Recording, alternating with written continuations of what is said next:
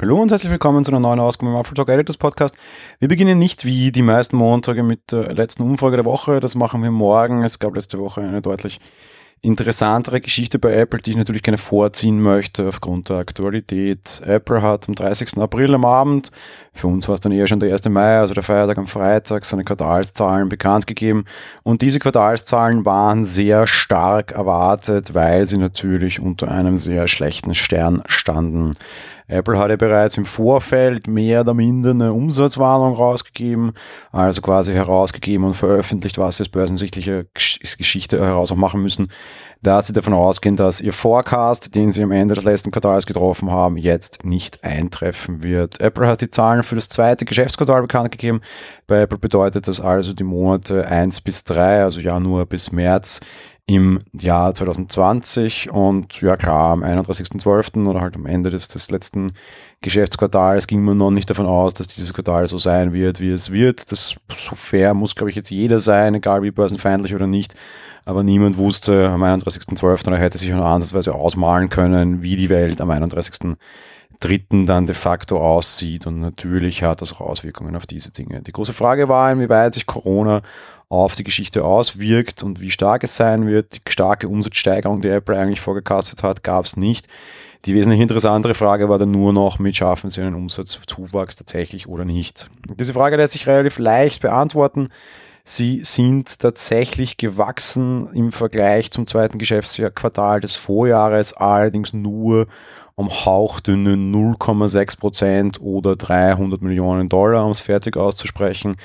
Dennoch ist das angesichts der wirtschaftlichen Lage eine extrem große Leistung im Vergleich zu einem Vor-, also Vorjahresquartal, das nicht belastet war, trotz allem noch zu wachsen. Woran lag das vor allem? Naja, in einer Kategorie, wo wir uns vor ein paar Monaten noch nicht sicher waren, wie sie sich auswirken wird. Das Apple Service Sparte stetig wächst seit vielen Quartalen, ist nichts Neues, aber ja, es ist auch dieses Mal wieder gewachsen. Das mag auf der einen Seite jetzt für viele total logisch sein. Die Leute sitzen zu Hause, die Leute können Streamingdienste nutzen und wollen sie nutzen an mangels Alternativen.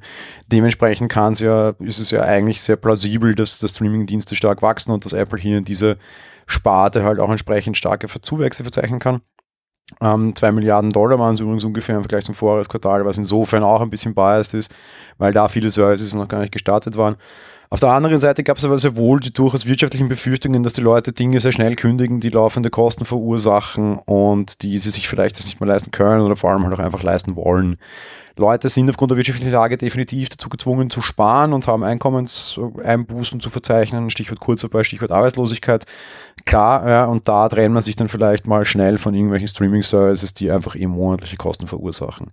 Bei Apple, aber auch generell in der ganzen Branche scheint es momentan nicht so zu sein, was wahrscheinlich daran liegt, dass das sehr geringe Kosten sind. Generell sind Streaming-Services gewachsen, so eben auch die von Apple. Und am Ende haben ihnen die das Ergebnis nach Hause gefahren. Ohne die 2 Milliarden Zuwachs hätten sie auch die 0,3 Milliarden Steigerung ganz eindeutig einfach nicht geschafft. Zweiter großer Gewinner war ohne Frage wieder die Wearables-Kategorie, also dort, wo Apple Watches und irgendwie Apple TVs, aber auch AirPods hineinfallen. Das kann ich aus meinen Freunden und Bekannteskreis sehr stark bestätigen, überraschenderweise. Sehr viele Leute haben, als sie mit Corona nach Hause kehren mussten, also wegen den Corona-Shutdown-Maßnahmen nach Hause kehren mussten, sich für AirPods entschieden, weil es halt auch relativ vernünftige Kopfhörer zum Telefonieren sind und relativ gute Headsets sind für einfach irgendwelche Videokonferenzen. Ähm, und da echt nicht schlecht abschneiden. Dementsprechend verstehe ich auch das. Weiß nicht, ob es der Airport-Effekt war oder nicht, aber es lässt sich zumindest für mich begründen und ich verstehe so einen, so, einen, so einen kleinen Zacken quasi. Was sehr stark gelitten hat, waren die iPads, minus 10%, was auch relativ stark gelitten hat, waren die Macs, minus 3%. Und ja, auch das iPhone ist zurückgegangen um knapp 2 Milliarden im Vergleich zum Vorjahresquartal. Und das, obwohl es durchaus eine starke iPhone-Generation war und die XS-Generation durchaus nicht die stärkste Generation war. Fakt ist auch, ein iPhone, ein neues unbedingt, ist für viele Leute einfach Luxus. Und dieses Jahr stand auch einfach ein geschäftsschädigendes Gerücht im Raum, nämlich jenes, dass ein iPhone SE rauskommt, das günstiger wird und gerade in diesen Jahren eine sehr starke Vernunftsentscheidung in diese Richtung fallen könnte und die Zeichen einfach sehr gut für ein SE standen, aber relativ schlecht für ein ziemlich teures iPhone 11 Pro und auch relativ schlecht für ein iPhone 11. All das in Summe nicht großartig verwunderlich. Tim Cook unterstreicht das auch in einer persönlichen Aussage und das ist natürlich sehr nett. Was er auch sagt, und da kann ich auch beipflichten, viele Leute setzen jetzt gerade in schwierigen Zeiten eben auf den Support oder halt auf die, die Dinge, die Apple-Produkte ermöglichen. Und ich bin mir auch sehr sicher, dass relativ viele einfach FaceTime, iPads zum Beispiel einfach gekauft wurden, um der Familie sozialen Zugang zu ermöglichen und anderen Teilen der Familie quasi einfach das Teilnehmen zu ermöglichen. Und das ist, glaube ich, schon noch ein Punkt, den ich sehe und den ich sehr spannend finde. Ist es jetzt vorbei und ist alles gut gelaufen? Nein, mitnichten. Ja, die Apple Stores wurden geschlossen in der zweiten Märzhälfte. Ab da werden die wirtschaftlichen Auswirkungen für Apple wahrscheinlich die stärksten gewesen sein. Ja, klar, das Online-Geschäft gibt es, aber trotz allem RAW-Kundschaft verlierst du und auch Leute, die du mit dieser sehr großen Marketingmaßnahme anziehst, das ist auf jeden Fall der, der Anfang vom, vom, von schwierigen Quartalen für Apple. Das nächste Quartal, so würde ich meinen, wird noch deutlich härter werden und die eins Zwänge quasi werden deutlich größer werden.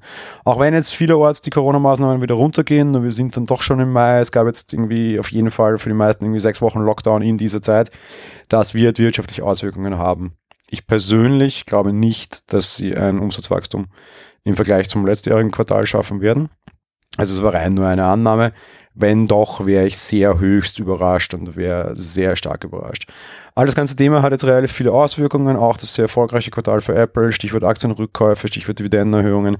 All das ist aber ein Thema, das den Rahmen der heutigen Folge, die eh schon etwas länger als sonst ist, ein bisschen sprengt. Auf das gehen wir vielleicht in einer der nächsten Folgen an. Also in diesem Sinne, schönen Montag euch noch, bis bald und ciao.